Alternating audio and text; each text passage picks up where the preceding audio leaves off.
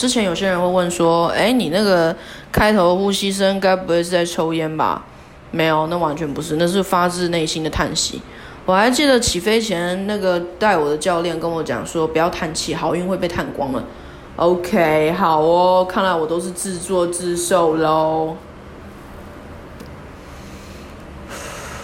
这集重点是要讲伞兵嘛？嗯。哎。嗯。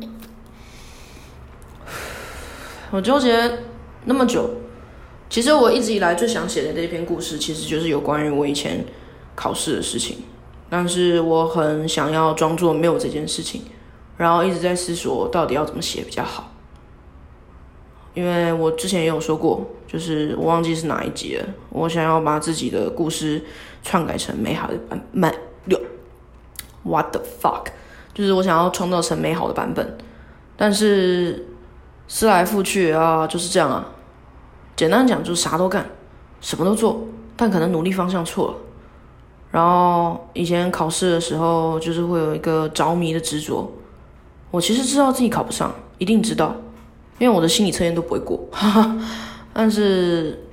我就是觉得那个是让我生活还有让我家人快乐的一个很重要的解放，所以我就拼了命的想要去考，是刷马桶、端茶水、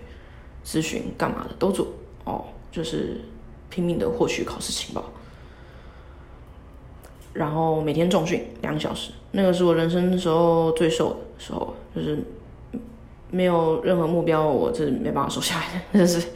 呃，这是一个我自己现在讲起来我都觉得很害臊，就是，嗯，大学时期觉得自己很厉害，就觉得说我有人生很重要目标，其他人都是智障啊，什么都搞不清楚。然后，哎，我可以用智障这个词吗？不行。啊，其他人都是傻瓜啊，不知道自己要干嘛，但我不是，我天生知道我要做什么，然后我非常清楚我在干嘛，然后我的体能训练，我念的书，我学的东西都是对我未来有帮助的。但是当这个东西毁掉以后呢，呃，我就回到了大学，大家在迷茫时的状态。那考完的时候呢，那个时候大家都不迷茫了，已经有事情可以做了，但是我没有，哦。就是倒过来了所以我常常觉得人生好像对于某一些东西都是有一个定量值的，比如说恋爱也是有一个定量值，你可能在求学阶段拼命的恋爱，然后以后可能就比较少会恋爱。我不知道这个说法大家能不能接受，但我也不管了，反正我就是会有这种想法，就有点像是你提前预知了自己的幸福快乐的话，后面可能就会比较辛苦点。就是人的那个东西是定量，这是有点宿命论，但实际上这也不科学，这只是我自己的想法。然后我觉得就是呃，有很多东西是要还的，或者只是你现在看不到，或是你不知道你正在还，或者是你不知道你正在欠着，你完全不会知道这东西可能就是一个一把基因锁，人类就是看不到之类的，类似这种事情。哦，结果没想到这篇故事就是用最草率的方式，最最草率的方式就写出来了。嗯，哦，很多人跟我一样，非常非常多人都跟我一样没有考上，这是非常非常非常非常自然的结果，这是非常非常自然的。但是你看自己的学生，因为那时候是就是主教嘛，你看自己的学生一个个考上的时候，然后自己没考上，那个那个那个是一个，我就。那天收到资料的时候，就是我就直接离职了。然后啊，教官里面的教官就说：“哎，你你可以继续啊，就是什么的。”然后之后我从其他同事那边听到是说，原来教官是心里想说，反正多给我一点钱，我一定会继续干教学顾问这个工作。然后我心里就很生气，想说那个时候不理智啊，不理智啊，就是觉得说一个月四万，你就想把我的梦想买走，我我完全无法接受。所以那个时候是很自大，很很，就是刚出社会啊，什么都不懂这样。但是说实在话，你现在就算再给我四万，我就也还是不会想要回去做那个工作，因为我好像真的太把工作看很重要了。我觉得那是我人生中占我最除了睡觉之外最多的时间。我希望我可以完整的好好利用这个东西，所以我在找工作上面碰了不少壁，很多东西我都是可能去做两三天我就不做了。然后就是大家所谓的废物这样，对，但是我没有放弃坚持，因为有一次我记得我考试考到这努力准备到一半的时候，就是有看到一篇迷音，他就说他是用超级赛亚人来比喻的。他说小时候呢，你会觉得说世界是绕着你转，然后稍微长大的时候，你会发现哦，世界不是绕着我转，那你可能会难过一下下。然后再长大以后，就会知道说，好像还有另外一个阶段我忘记了，但最重要的一点就是说。呃，当你知道世界不是绕着你转，然后你也知道努力不会有结果，但你还是拼命努力的时候呢，这才是真正的大人。哼，我以前是很信这一句话，就是重训快重不下去的时候，或是念书念不下去的时候，我都会用这句话去激励自己，然后继续往前走。但是，嗯，考失败以后呢，然后到现在就浑浑噩噩随便找了一个工作，然后每天在录这些东西，我也不知道到底要干嘛的时候，我觉得这句话就是一个屁话，人生没有一个真正的解答。没有。那如果你说人生没有意义，哎，很好啊，就是那你就自己去寻找意义，那也只是把责任丢在我身上而已。就是我们如果就真的就只是来这边体验，或者是来受苦，或者是还什么轮回或什么东西的话，这种答案我是无法接受的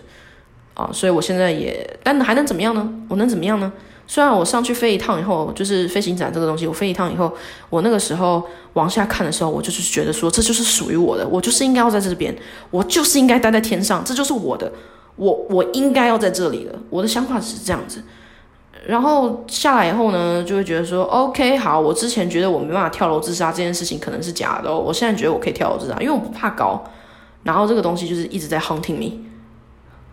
我就是不断会一直想到这件事情。药已经吃回两两两倍，就是吃回去了。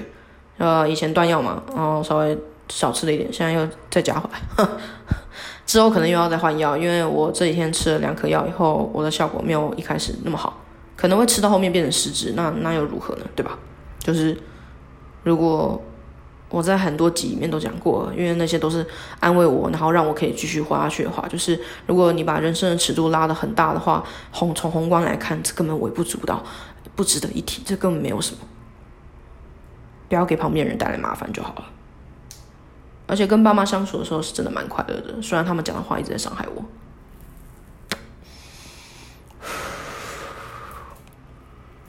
所以我接下来要讲伞兵的故事。虽然在讲伞兵之前呢，我是非常希望，嗯，台湾不要打仗，应该是说，任何地方都不要打仗。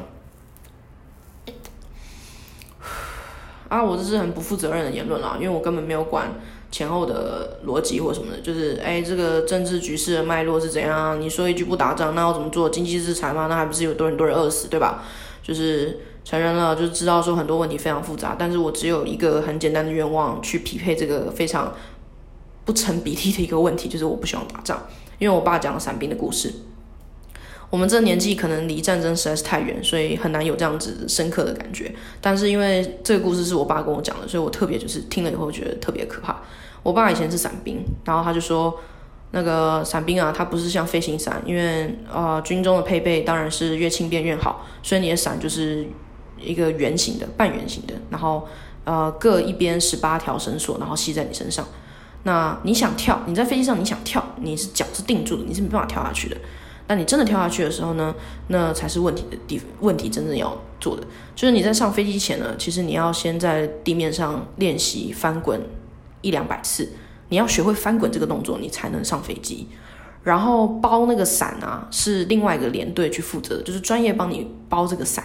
然后让你拿着这这包伞就是上去练习这样。那这个伞，嗯，营队的人帮你包嘛，那那个人就要盖章，但是。因为你真的必须要包的非常好，不然要是有一点伸缩打结，你在上面就是直接就是一个吊死鬼，就是下来你就是一个尸体。我们直接拿那个伞直接把你包一包，你就可以把你送回家了，然后可能可能你就死了这样子。那他说那个是要盖章的，可是其实你包不好的话，那个营队的人就算真的被军法审判，现在是没有军法，我爸讲没有军法，我不知道真的假的。他说：“如果你真的是这样的话，一个呢是直接死掉嘛，那另外一个呢就是可能关个几年然后出来这样。”他说：“所以这个东西其实他觉得在包的时候到底慎不慎重，这个东西很难讲。那这个是外力因素，另外一个是你真的开伞的时候，你这个人的能力还有应变能力是怎么样？”他说：“很多人还没有在上战上战场真正上战场前，就因为跳伞训练就死掉了。”他跟我讲说。好不容易跳下去了，很高，然后重力加速度的关系，你落地时间可能只有七秒，很多时候可能已已经晕过去了，在空中晕过去就直接摔死，摔在地上。我的想象就是被拍死的蚂蚁，或者是被上帝拍死的蚂蚁，就是我们我们就像被拍死的蚂蚁，或者是蚊子，就是你已经看不出它原来的骨骼结构，它就是一滩烂泥在地上。然后说有些人可能降落到地瓜田里面，但是没有做好翻滚动作的话，呃，事后那些医疗兵还有其他同袍是要用挖的，用刨的，把你从地瓜田里面挖出来，就是这么大的重力，你是直接栽进那个土里面的。然后可能全身骨折这样子，然后他说有些人可能运气也不是很好，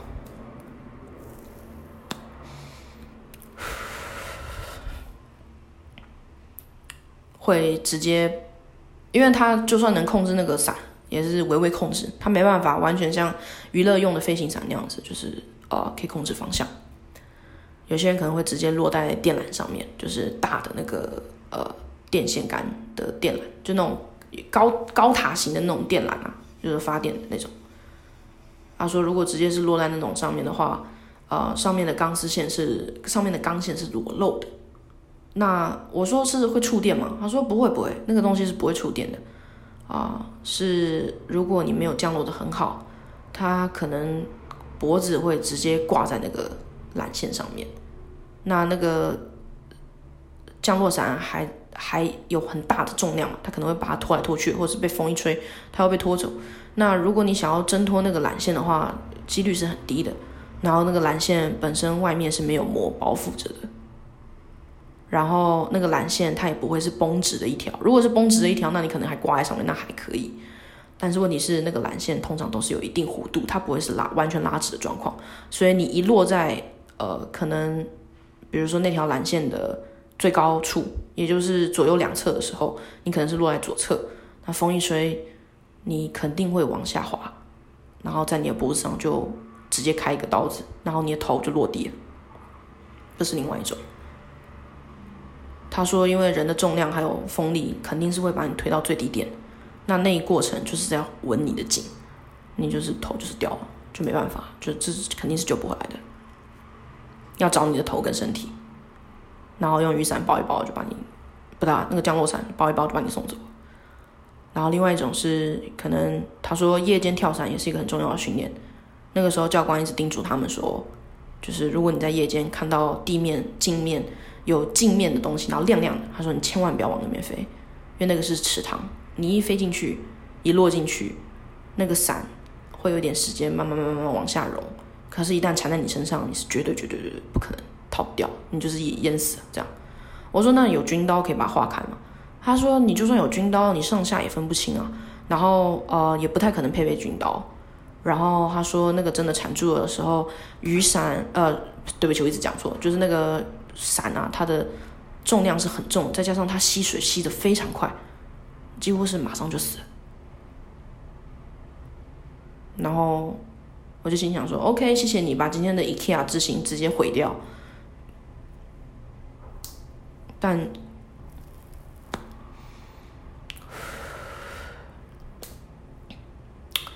就是嗯，拜托不要打仗好吗？